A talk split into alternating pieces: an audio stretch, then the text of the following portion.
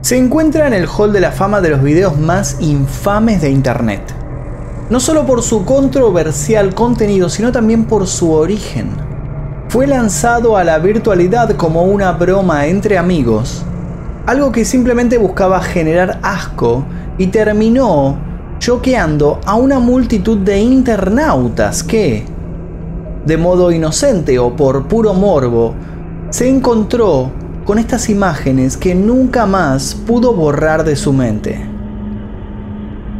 Cuando el chiste trascendió toda frontera y se hizo famoso, se fundó alrededor de ese minuto y medio de video toda una corriente que aún hoy sigue en auge. La famosa moda de las video reacciones. Millones fueron los que dejaron registradas sus arcadas mientras miraban este video que hoy se convirtió en todo un hito y marcó un antes y un después. El video escatológico por excelencia. Respiren profundo y prendan sus cámaras mientras conocen la historia real detrás del video de Two Girls, One Cup. Corría el año 2007 y ciertamente éramos mucho más inocentes, aunque por supuesto ya veníamos obsesionados con el sexo desde los albores de la humanidad. Ahora, gracias a la virtualidad, podíamos consumirlo en un 24/7 desenfrenado. Ejércitos de ojerosos y trasnochados adolescentes paseaban por los pasillos de las secundarias dando cuenta del asunto. Uno de estos adolescentes fue precisamente el que comenzó todo uno que en una madrugada habitual de cacería de material, una madrugada en la que había paseado por páginas y páginas de contenido clasificado, investigando de modo metódico, se había encontrado con algo que lo dejaría sin palabras. Era un catador supremo del triple X. Para él, no todo era lo mismo. Él buscaba separar la paja del trigo. Esa madrugada se topó con algo que taparía las cañerías de su cerebro acostumbrado al flujo constante de información para inundar su cabeza de sensaciones repugnantes. No quería entregar su autosatisfacción a uno de esos videos que no le ofrecían nada nuevo. Se había vuelto exquisito. Hacía tan solo unos años atrás había pasado horas y horas frente a revistas de moda con la vista fija en las fotos de las modelos, haciendo que su imaginación se desarrollara la acción, elaborando sofisticadas secuencias que dejaran conforme sus fantasías más intrincadas. Con la llegada de Internet y la democratización del porno, había quedado entregado como todos al sedentarismo que empezaría a dominarlo todo. En determinado momento conseguir material subido de tono empezó a ser tan fácil que la imaginación quedó relegada.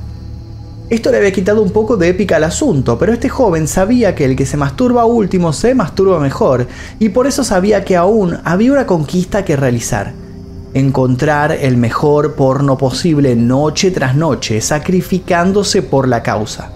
Y encontrar el mejor porno se había convertido paulatinamente en encontrar el porno más raro. El joven sabía que su última seguidilla de links lo estaba alejando de su zona de confort. En determinado momento supo que avanzar era cruzar un umbral. Podía cerrar las páginas ahora y ya olvidarse del asunto, pero no.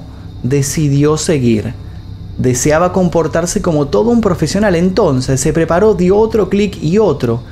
Llegó a una página que no le recordaba en absoluto a las que él solía mirar. Dio play sin detenerse a analizarlo, sin hacerse muchas preguntas, al primer video que vio. Ya había aflojado su cinturón, estaba dispuesto a aceptar cualquier cosa, estaba ahí porque se consideraba un valiente. Sin embargo, lo que encontró en esa página no solo cortó su inspiración, sino que le terminó dando espasmos y no precisamente de placer. Esa fue su oportunidad de irse, de no dejar rastro, de tratar de olvidar el asunto. Podría haberse retirado y volver al clásico maduras calientes, que podía estar gastado, sí, pero seguía resultando efectivo, pero no. El joven ya sabía que no iba a poder evitar soñar con lo que había visto. En ese momento tuvo la idea, un poco porque no quería ser el único en haber atravesado la escabrosa experiencia terminó cambiando todo cuando colgó el video en la sección After Hours de los foros de offtopic.com. El resto ocurrió a la velocidad de la luz, o mejor dicho, a la velocidad del viral. Un usuario afincado en Chicago que quería amargar el día a sus amigos compró un dominio que ya forma parte de la historia de Internet y subió allí el video que había visto en el foro. Esto ocurrió un 12 de agosto. Este muchacho estaba tan sorprendido como el primero, pero más allá de sentirse impactado, había decidido que el video era ideal para hacer una gran broma. Era la época de Rotten.com, un sitio de choque activo desde 1996 hasta 2012. Bajo el lema Un archivo de ilustraciones perturbadoras, estaba dedicado a curiosidades morbosas, imágenes de actos violentos, deformidades, autopsias o fotografías forenses. En este contexto, un enlace que ponía Two Girls One Cup no parecía peligroso. El joven de Chicago fue suspicaz con el título. Si hubiera sido explícito, no hubiera tenido el éxito que tuvo.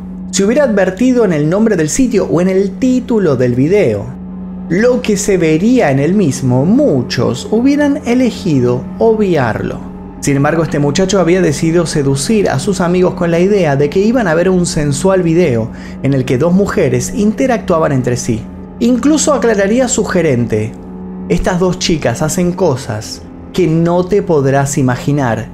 Y guiñaba un ojo, o mejor dicho, ponía el emote del guiño de ojo, que en ese momento era un punto y una coma con paréntesis. La víctima de turno accedía al link deseoso de saber qué era eso tan inimaginable, presuponiendo que el resultado sería alguna escena erótica con descontrolados gritos orgásmicos como banda sonora. Pero no, por supuesto que no, era otra cosa.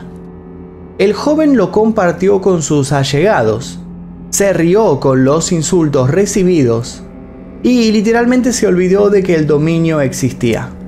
Hasta que recibió un mensaje de la empresa de hosting pidiéndole más dinero el tráfico se había multiplicado y excedía el ancho de banda que él había contratado. En diciembre de 2007 el sitio, que ya había sido monetizado con anuncios, tuvo su pico llegando a las 8 millones de visitas. Así se expandió Two Girls One Cup como una trampa. La regla general era que el que compartía el video no mencionaba su naturaleza real, el que lo compartía lo hacía con complicidad simulando que estaba regalando una posibilidad y no una inminente pesadilla. Tal como le había pasado a quien fuera culpable del origen del viral, fueron muchos y muchas los que llegaron al video con el cinturón desabrochado o directamente con los pantalones por los tobillos. Luego se arrepentían, no podían dejar de mirar a la vez que se llenaban de repulsión y de desagrado.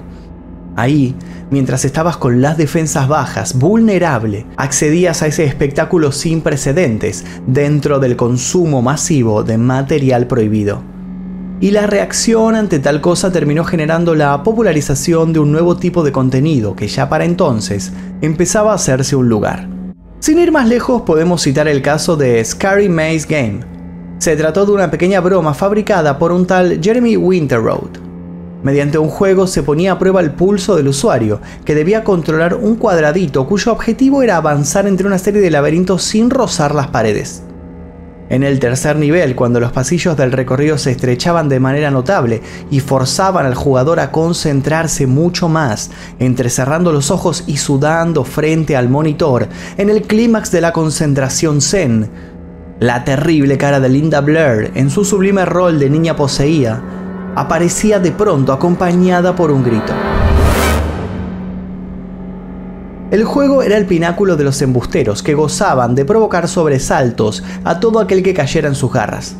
En mayo de 2006, a un desalmado usuario de YouTube apodado Can We All Just Get Alone se le ocurrió filmar a un niño mientras jugaba a Scary Maze Game, registrando para siempre cómo la criatura quedaba traumada de por vida. La despedada jugarreta fue furor en internet, lo que despertó en un séquito de usuarios. Ganas rotundas de seguir el ejemplo, más de medio millón de personas usaron a sus seres queridos y no tan queridos y los pusieron frente a las cámaras para emboscarlos y así engrosar la cantidad de vistas en sus canales. Una vez que la broma inicial de Sugars One Cup había pasado y ya era de público conocimiento su contenido, ver a otros reaccionar frente a la asquerosidad fue el truco que muchos encontraron para toparse indirectamente con el video sin correr el riesgo de terminar vomitando sobre el teclado. Lo que realmente hizo famoso a Sugars One Cup no fue el video en sí, sino los videos que se hicieron sobre él. Fue el pionero dentro de un género de videos muy específicos que acabaría definiendo a páginas web como YouTube durante los años siguientes. Con Two Girls One Cup, los videos reacciones escalarían a niveles increíbles. En el video de un minuto y medio de duración aparecen dos exóticas mulatas brasileñas, Carla y Latifa, perpetrando distintos actos de fetichismo poco convencionales. En los primeros segundos tan solo se succionan las glándulas mamarias. Hasta ahí era todo lo esperable, lo prometido. Poco después se ve a una de ellas haciendo sus necesidades sobre una copa de cristal. Y es entonces cuando se desencadena la locura. Las brasileñas agarran la copa y prueban con lujuria su contenido. Acto seguido se besan con las bocas llenas de heces.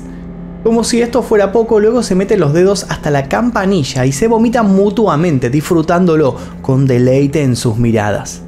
Todo ello amenizado por la romántica tonada de Lover Theme, obra del compositor Herbert Roy, también autor de la banda sonora de la erótica e inocente Emanuel. Esta es la historia conocida. Lo que pocos llegaron a saber al intentar desentenderse para siempre del asunto es que lo que se ve en Sugars One Cup es apenas el tráiler de una película que se llama Hungry Bitches, que podría subtitularse como Zorras Hambrientas. Paradójicamente, Sugars One Cup es considerado por muchos como el último video que deberías ver si estás comiendo o hambriento. Las razones son obvias. Esta película 100% brasileña fue rodada en el sureste de Sao Paulo por Marco Fiorito, un director y productor de películas fetichistas que nació en la región. La carrera de Fiorito como productor empezó en 1994. Él y su mujer empezaron produciendo películas caseras de podofilia. No se asusten, esto es el fetiche por los pies. Así, al mejor estilo Quentin Tarantino o el infame Dan Schneider.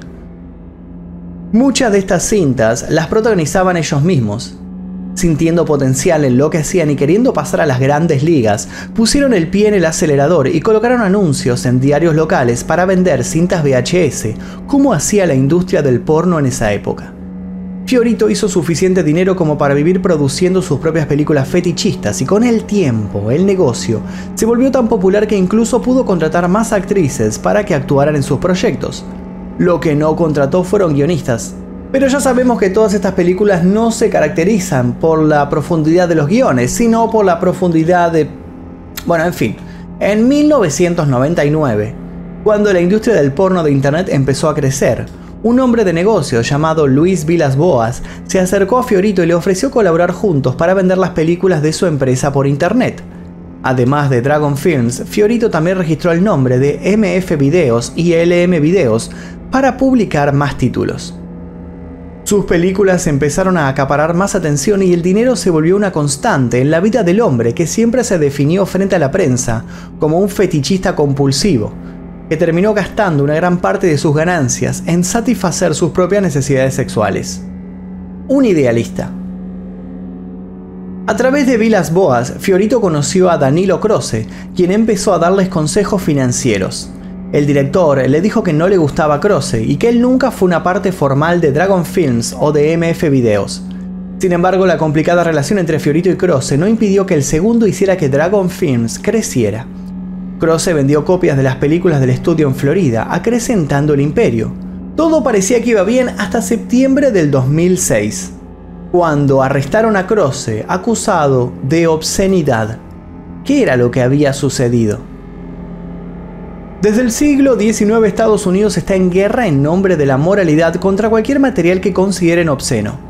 Gracias a la fuerte presión ejercida por Anthony Comstock, un inspector de correos de Estados Unidos y un purista de la moralidad victoriana, se aprobó la ley Comstock en 1873, la cual volvía ilegal el envío por correo de material obsceno, métodos contraconceptivos, juguetes sexuales, material erótico e información sobre el aborto.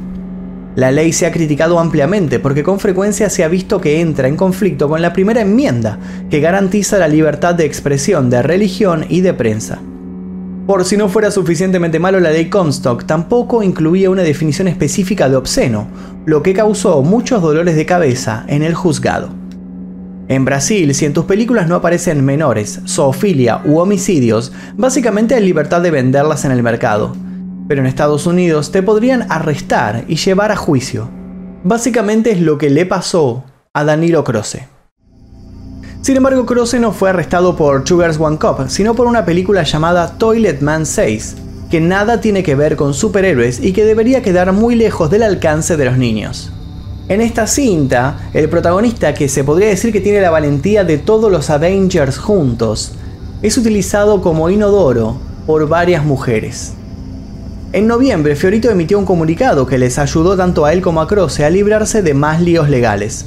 El productor explicó la naturaleza de su negocio y afirmó que no tenía nada que ver con la comercialización de Dragon Films en Estados Unidos. También dijo que él no podría haber imaginado jamás que su trabajo llegaría a causar problemas en el extranjero. Finalmente soltaron a Croce después de pagar unos 100 mil dólares y volvió a Brasil bajo custodia. El caso contra Dragon Films atrajo la atención de muchísima gente y probablemente ayudó a expandir Hungry Beaches por todo el mundo. Millones de espectadores acabarían viendo Two Girls One Cup, transformando este corto tráiler pornográfico en la sensación cultural del momento. El usuario Farty News fue el primero en subir a YouTube la reacción de sus amigos ante aquel espectáculo grotesco en septiembre de 2007. La youtuber Jacqueline Lake le puso el clip a su abuela y grabó a la pobre mujer casi sufriendo un infarto frente a la catarata de excremento. Y a un tal Kevin Snyder se le ocurrió sentar ante la dantesca escena a un grupo de marines para ver qué cara ponían. Las estrellas tampoco se libraron de la tortura. Un reportero de la revista Esquire se lo mostró a George Clooney, logrando que el actor abandonase la habitación. El actor porno Ron Jeremy solo toleró unos segundos antes de que la cosa se pusiera realmente fea. En el canal Comedy Central, al presentador Daniel Tosh se le ocurrió elaborar el video de reacción ante Sugar's One Cup más numeroso de la historia y lo proyectó ante la audiencia de su programa Toe Show. Ace Frehley, el guitarrista de Kiss, mencionó inmutable que en las giras de su banda había visto cosas peores. Se realizaron menciones a lo asqueroso de su contenido en programas y series algunos usuarios fabricaron videos de reacción protagonizados por personajes ficticios. En la serie Padre de Familia, sin ir más lejos, Brian colocó al inquebrantable Stewie frente a la PC para hacerlo sufrir un rato.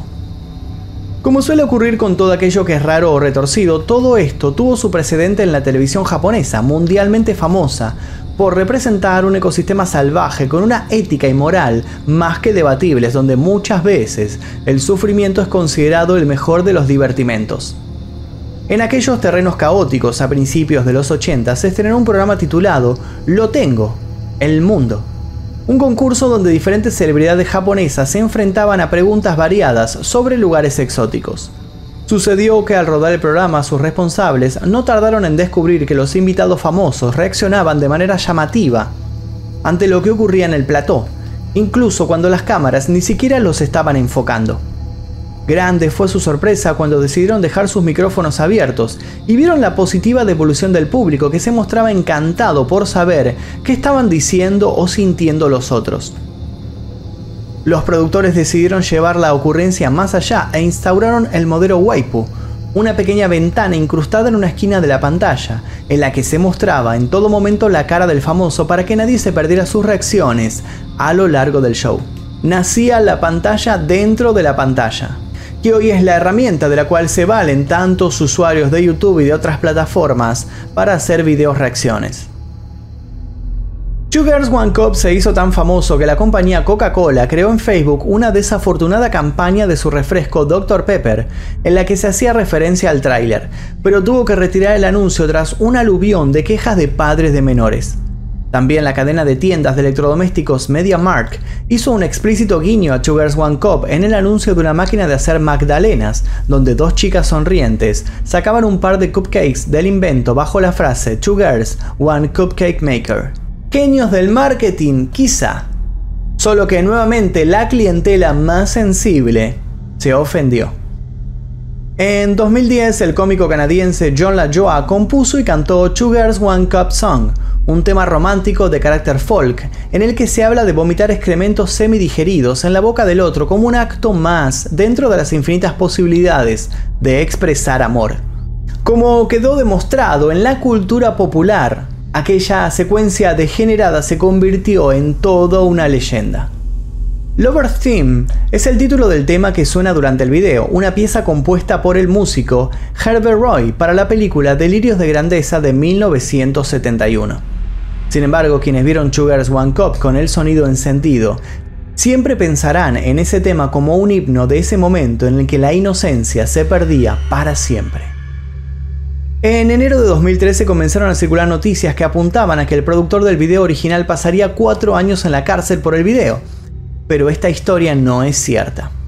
Quien fue a juicio fue otro productor amigo de los videos de coprofilia, Ira Isaacs, quien se definía a sí mismo como no pornógrafo, sino como un artista de shock. Aunque él no tenía nada que ver con el video viral, lo citó en su defensa, hoy en día conocida como la defensa Two Girls One Cup, asegurando que hasta que no vio el fenómeno viral no pensaba que hubiera tanta gente interesada en ver algo así. Isaac, que también estaba involucrado en asuntos de zoofilia, fue condenado a cuatro años de cárcel, de los que salió en libertad condicional tras 26 meses. Con el paso de los meses, los anunciantes de sugarsOneCup.com, al enterarse del contenido del video, decidieron quitar su publicidad. Quienes sostenían el dominio decidieron en ese momento venderlo por una abultada cifra a una desconocida firma. Los nuevos propietarios reacondicionaron el sitio y empezaron a pedir números de tarjetas de crédito para liberar el material. Muy de a poco y sin que nadie pudiera evitarlo, el legendario .com se convirtió en una convencional página porno más del montón. Sugars One Cup también fue culpable de otro acalorado debate que quedó irresuelto al día de la fecha. ¿Eran reales las escenas que se veían en pantalla? ¿De verdad era materia fecal lo que estas chicas estaban comiendo y compartían con tanto cariño?